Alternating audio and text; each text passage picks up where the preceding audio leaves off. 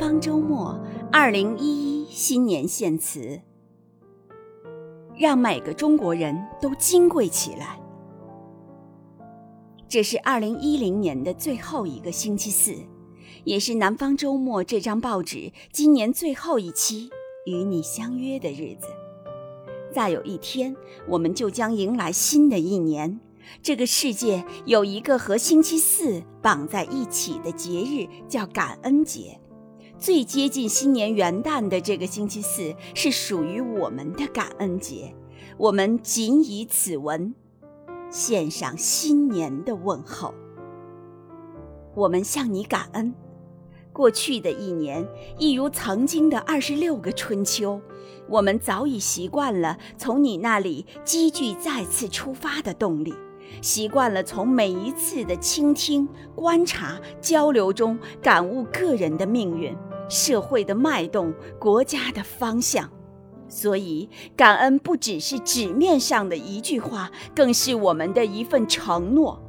我们会尽责地体会你的快乐，分担你的伤悲。我们承诺，新的一年，你依然能从这张纸的字里行间发现我们的热血。眼泪和汗水，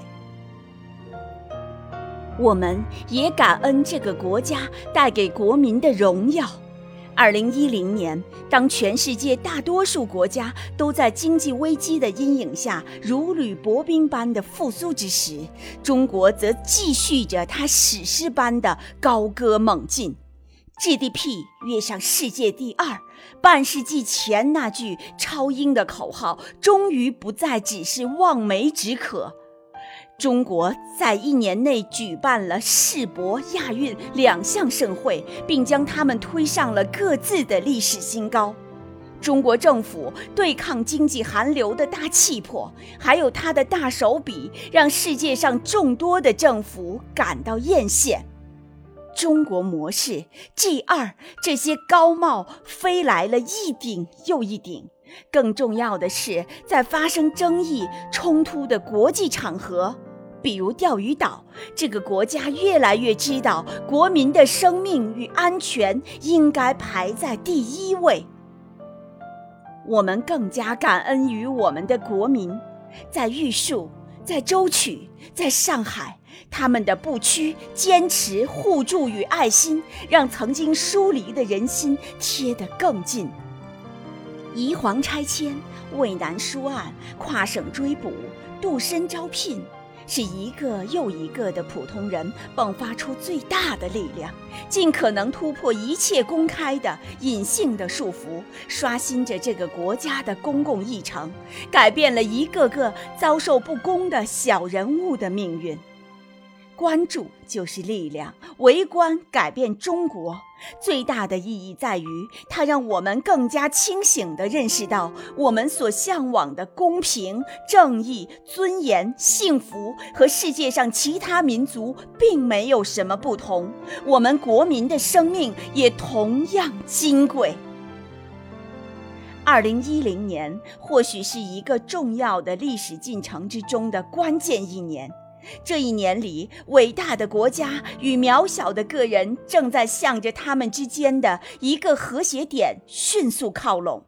它消减了国家层面的宏大叙事的魅力，那些令人目眩的统计数据，那些彰显国威的盛世，远不如带给国民最切实的福祉更能得到发自内心的认同。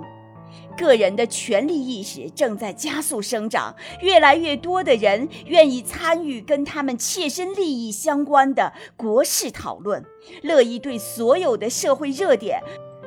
发表看法并被人关注，敢于对一切的社会不公表示不满，进行抗争。我们对此感到由衷的喜悦，这是一个自然发展的过程。在成功的解决了人们的最初级的生存需要之后，我们的社会国民已经在向着更高的需求及对权利和尊严的需求迈进。这意味着，已经持续了三十多年的改革再次站到了一个重要的历史选择关口。这一次，他需要把大写的人放到压倒一切的高度，强拆、解仿、官员反腐、官富二代的骄横，对平等、对权力、对人心的践踏必须遏制；社会分配不公所累积的社会紧张必须得到有序释放，让每一个中国人都金贵起来。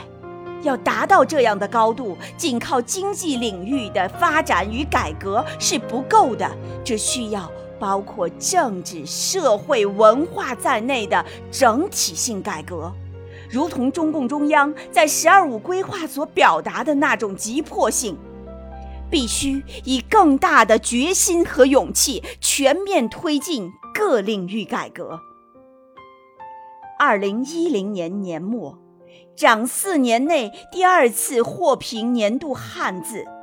我们真心希望国家能越来越强盛，更希望每一个中国人越来越金贵。至于物价，还是涨得尽可能慢一点吧，毕竟免于恐惧，先要免于匮乏。